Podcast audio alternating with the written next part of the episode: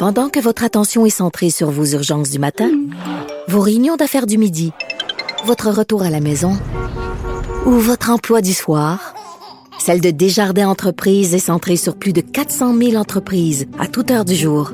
Grâce à notre connaissance des secteurs d'activité et à notre accompagnement spécialisé, nous aidons les entrepreneurs à relever chaque défi pour qu'ils puissent rester centrés sur ce qui compte, le développement de leur entreprise. Parce qu'en immobilier, faut être à son affaire. Suivez les conseils de nos experts. Via Capital, les courtiers immobiliers qu'on aime référer. Bonne écoute. Cher public, nous vous invitons à prendre place confortablement et à fermer la sonnerie de votre téléphone cellulaire. En cas d'incident, veuillez repérer les sorties de secours les plus près de vous. Bon divertissement. Un, deux, un, deux. OK, c'est bon, on peut y aller. Sophie Durocher. Elle met en scène les arts, la culture et la société pour vous offrir la meilleure représentation radio. Sophie Durocher. Tout un spectacle radiophonique. Bonjour tout le monde, j'espère que vous allez bien. J'espère que votre vie est aussi belle et trépidante que mon premier invité Michel Jean que vous connaissez bien sûr euh, comme journaliste, comme chef d'antenne, mais bien sûr de plus en plus comme écrivain. Euh, il sort un nouveau livre qui est en librairie en fait depuis hier qui s'intitule Kimik. J'espère que je le prononce de la bonne façon. Michel, bonjour. Kwe Oui, oui. Euh, en fait, on prononce le cas comme en arabe, c'est Chimique. Mais c'est correct de dire chimique aussi. OK, mais l'important, c'est de pas dire une gimmick. C'est pas pareil exactement, non.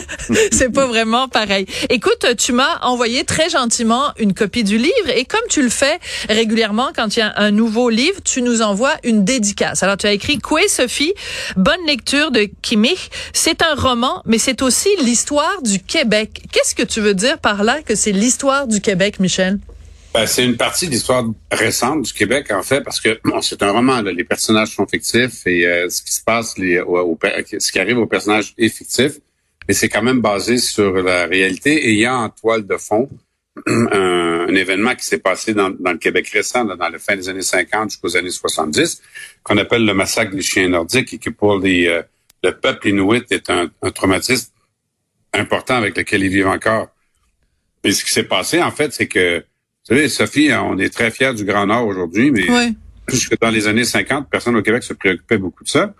Et euh, c'était pas habité hein, pour les gens. C'était des Inuits, ils vivaient encore jusque dans les années 50 dans des igloos.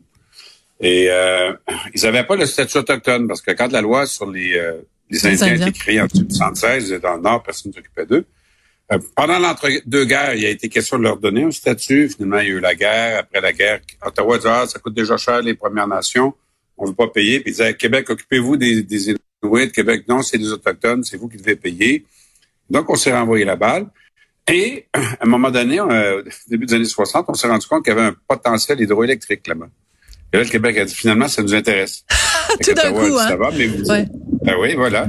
Et donc, il faut, faut, faut que les enfants aient à l'école, ils en dans les villages. Et le gouvernement du Québec a dit, pas de souci. Donc, les Inuits qui vivaient dans des, des en clans le long de la côte, ils vivent la mer, le, le phoque, la baleine, tout mhm. ça. donc, euh, euh, on les a regroupés de force dans 14 communautés. Et euh, un chasseur inuit, Inuk, c'est comme un, c'est comme un ours. Ça a besoin d'un territoire assez grand pour avoir assez de gibier mhm. pour vivre. Si t'en mets 200 dans un village, c'est clair qu'ils pourront pas vivre. Et donc, euh, ils partaient pour aller chasser, puis ils voulaient pas rester dans ces villages-là de toute façon. Et donc, la solution qu'on a trouvée pour les forcer à rester, c'est de tuer leurs chiens donc de Ottawa et le gouvernement du Québec, campagne d'abattage. Euh, on rentrait dans les villages, les policiers tuaient les chiens. Et en 1950, il y avait, ouais, il y avait 20 000 chiens en 1950. Et en 1970, il n'en restait aucun. Hmm.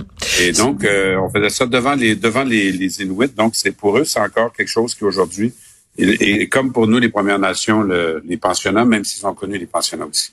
Oui. Alors, euh, il y a deux choses que je veux dire euh, sur ce que tu viens de nous dire. Donc, toi, on le sait, tu es d'origine Inou. Là, tu nous parles dans ce livre-là des Inuits.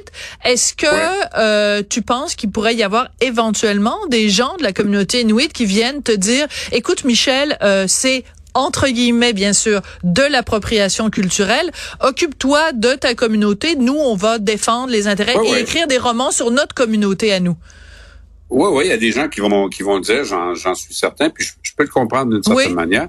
Moi, avant d'écrire le livre, ben, on est les autochtones, on est comme le reste des, euh, des gens, on est on n'est pas tous partout euh, du même avis sur, sur bien sûr. mais moi, j'ai avant d'écrire le livre, j'en ai parlé avec une écrivaine, une aînée, Inouk, puis j'ai parlé de mon projet quand j'étais, je l'avais rencontré en France dans un dans un festival littéraire, puis elle m'a encouragé à l'écrire. Est-ce que tu es une lectrice Est-ce que tu es une lectrice de sensibilité? Euh, Non. Mais ça, j'en ai, je, je, l'ai fait par exemple. Ça. Oui? Et euh, ben oui.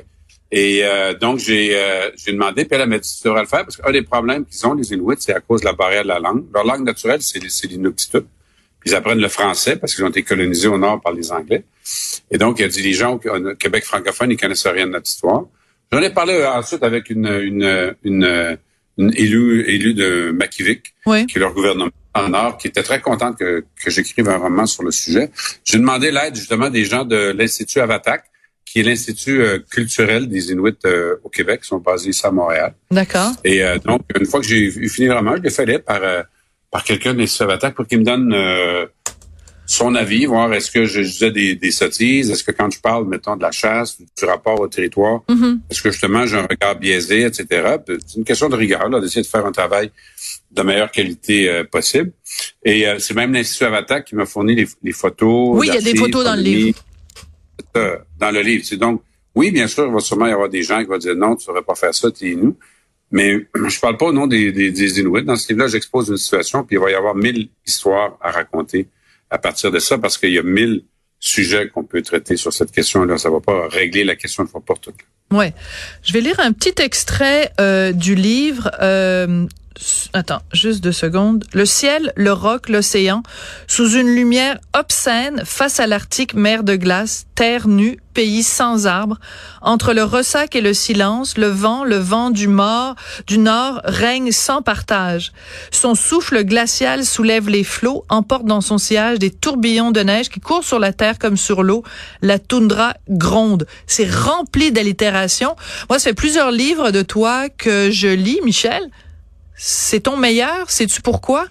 C'est là qu'il y a la plus grande économie de mots. On a l'impression qu'avec le temps, tu as comme épuré ton style pour aller à l'essentiel.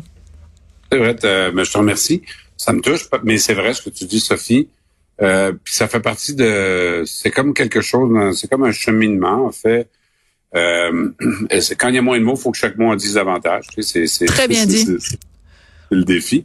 Mais euh, j'aime ça écrire avec euh, et surtout que quand c'est des romans comme ça qui concernent des des, des, des, peuples où euh, on peut pas les faire parler comme Rimbaud. Là, Ben oui. Fait faut que le niveau de langue corresponde au personnage. C'est drôle parce que j'ai écouté une entrevue récemment avec Romain Gary.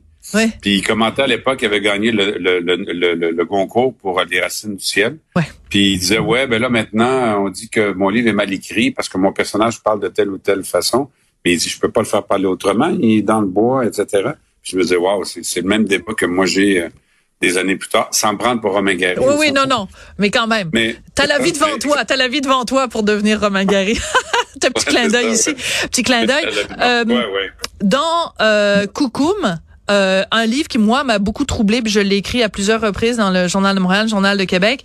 Euh, tu nous racontes l'histoire d'une dépossession, hein, des gens qui sont euh, chez eux sur un territoire et l'homme blanc arrive euh, et les dépossède. Mais c'est pas juste une dépossession de territoire, c'est une dépossession de soi-même. Euh, Ce livre-là, c'est aussi une histoire de dépossession. Est-ce que ça va être ça le fil conducteur de ton œuvre, la dépossession?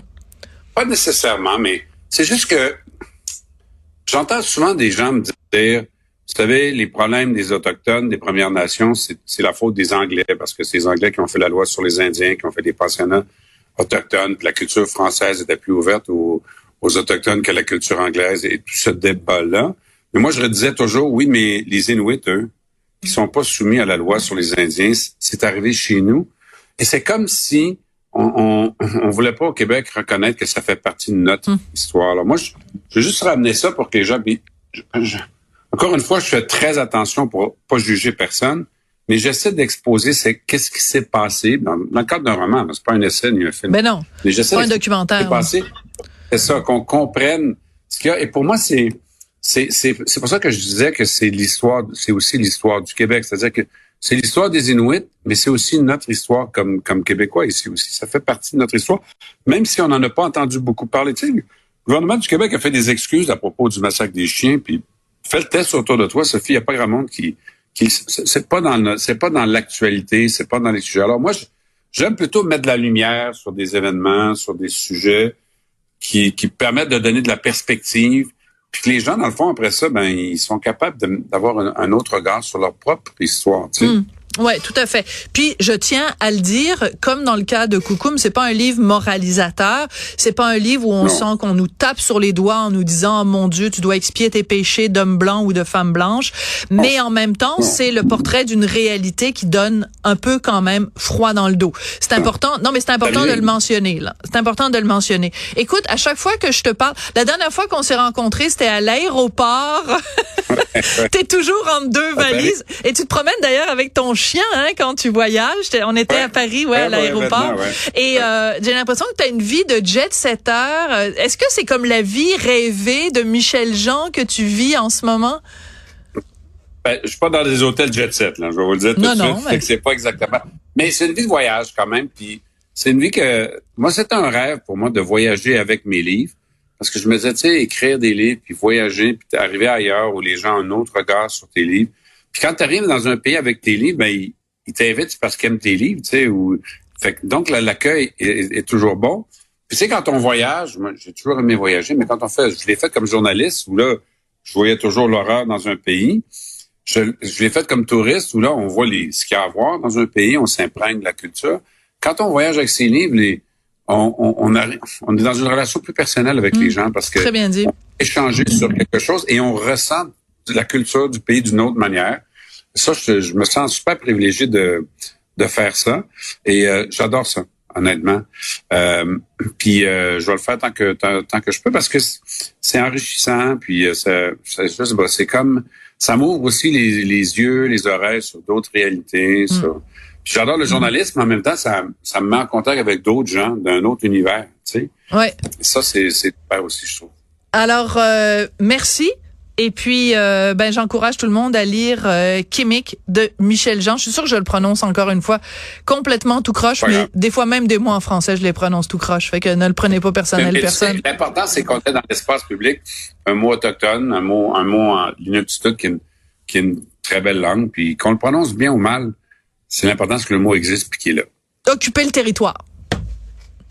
D'une certaine manière, mais c'est montrer qu'on existe encore quelque part. La géographie, euh, la géographie linguistique. Merci beaucoup, Michel Jean. Merci beaucoup, hein, Sophie. Au revoir, à bientôt.